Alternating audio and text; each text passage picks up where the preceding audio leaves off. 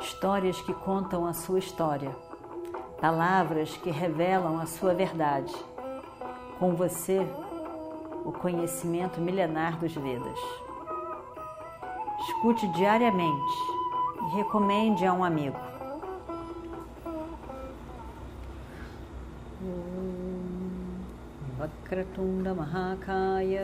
Suryakoti Samaprabha Nirvignam Kurumedeva Sarvakaryeshu Sarvada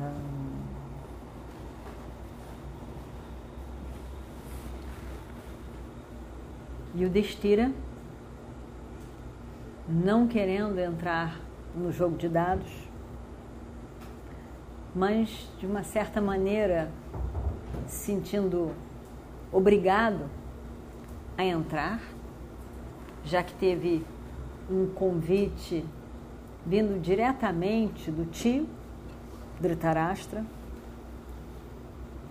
ele não achou correto dizer não para o tio.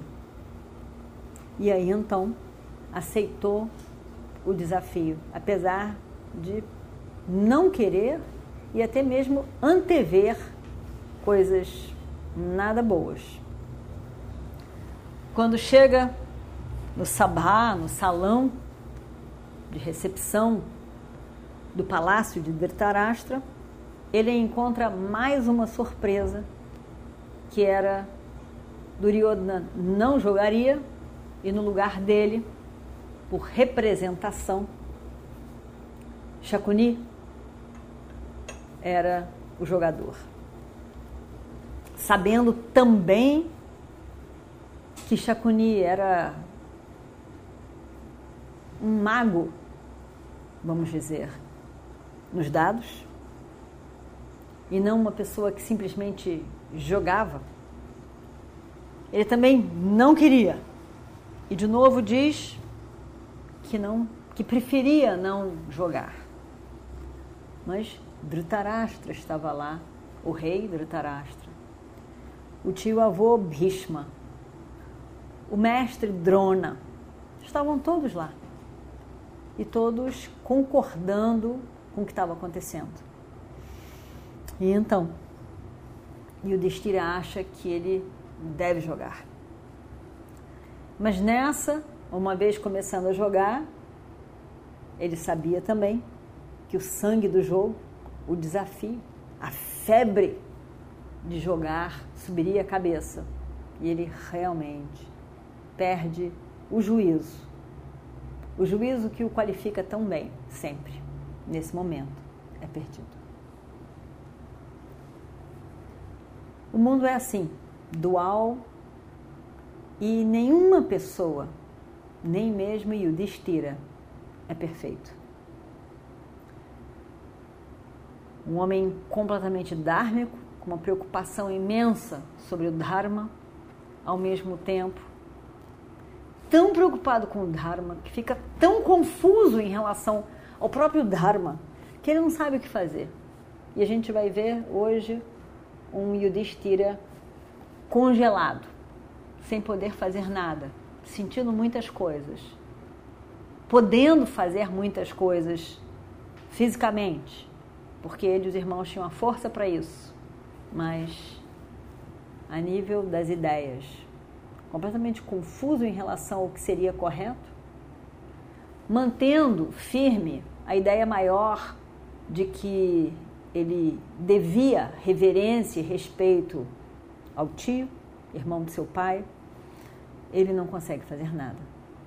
Não teve o distanciamento para poder avaliar aquela situação e realmente chegar a uma conclusão do que, que seria dármico.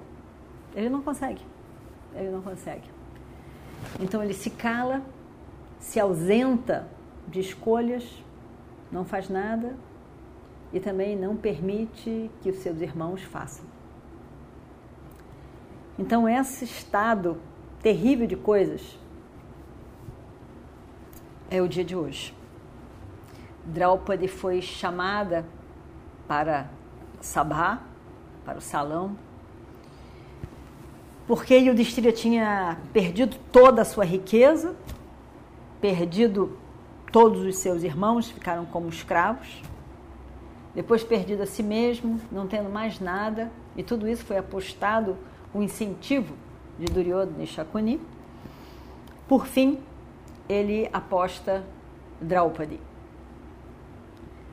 Ainda apostando Draupadi, ninguém disse nada. Ele disse: Eu aposto Draupadi. Ninguém diz nada. Ele aposta e ele perde. Incrivelmente, ninguém diz nada o tempo todo. Tal era o medo de Duryodhana.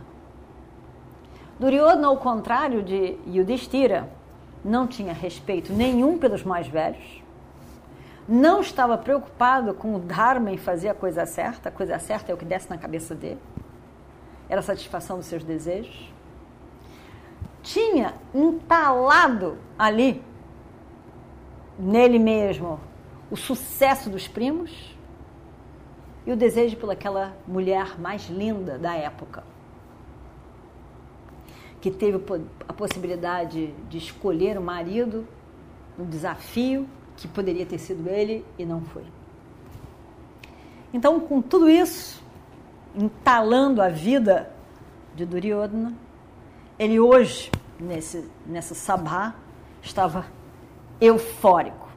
Eufórico demais feliz demais, também havia perdido o juízo. E nessas condições de todo mundo fora do ar, Draupadi é trazida, puxada pelos cabelos, cabelos que tinham sido abençoados no grande ritual de Suya, banhado os cabelos da rainha com todos os rios sagrados da Índia, esses mesmo, mesmos cabelos do Shasna agarra desrespeitosamente quando ela se recusa a ir para o Sabha, querendo que primeiro uma pergunta dela fosse respondida. Ele ri, ridiculariza, agarra-lhe os cabelos e puxa ela. Dessa maneira, puxada pelos cabelos, ela entra no salão. Estavam todos lá. Quando ela entra, ela está toda bagunçada, a roupa toda amassada e, e, e não apropriada, porque ela tinha sido puxada completamente. Então estava tudo desengonçado nela, o cabelo também todo bagunçado, tendo sido puxado. Parte da roupa molhada pelas pelas lágrimas que ela tinha que ela tinha chorado um pouco antes, no desespero, na tristeza de ver tudo o que aconteceu com os maridos, mas quando entra no salão, ela é outra pessoa. Ela está completamente tomada pela raiva e a indignação em relação àquela situação. Ela não entende como que os maridos não fizeram nada e ela é colocada naquela situação. E a raiva nos seus olhos vermelhos que pulavam. Furiosa, indignada, ela entra ou ela é empurrada para dentro do salão. E ela diz: a voz tremia de raiva e não de medo. E ela diz: Nesta grande assembleia, eu vejo grandes pessoas. Os mais velhos dessa família tão antiga de governantes da terra, a casa dos Cruz, tão respeitada, tão conhecida, a casa dos Curus. De muitos e muitos e muitos reis, muitos e muitos e muitos anos. Reconhecido por proteger o Dharma, essa casa dos Curus entre o Dharma habita, o coração sempre habitou. Todos vocês aqui, presentes, reunidos, todos E ao mesmo tempo, aonde está essa corretude? Aonde está o correto? Aonde está a verdade? Onde está o Dharma? Como que isso tudo pôde acontecer? Como que isso é possível? Aqui está, aqui está um homem completamente bêbado de poder, tomado completamente pelo delírio de poder. E o seu irmão cruel puxa uma mulher pelos cabelos para a corte. E vocês estão todos aí somente olhando e olhando.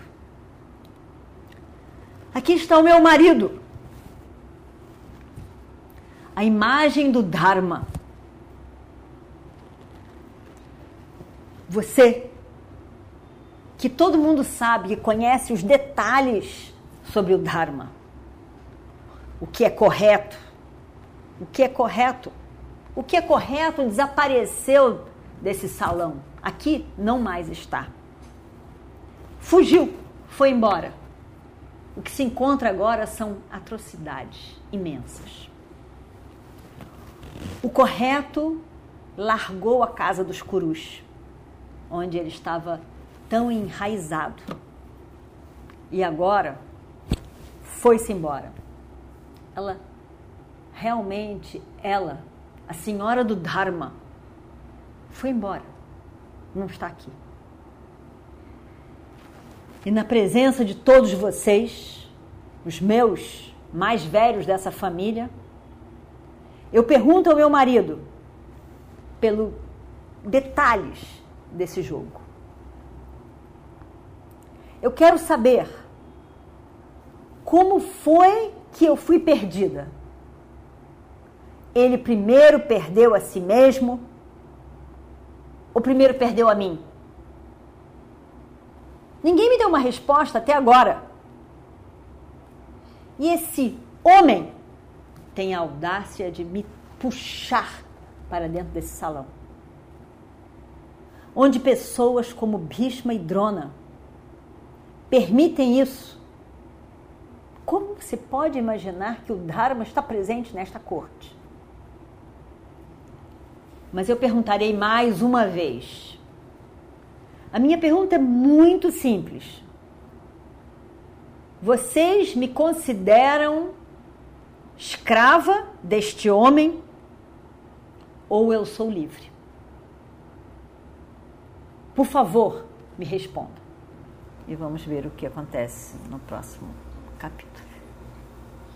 Om Shri Guru Bhyo Namaha Harihi Om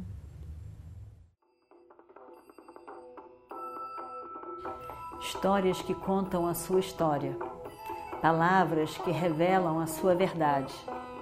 Com você, o conhecimento milenar dos Vedas. Escute diariamente e recomende a um amigo.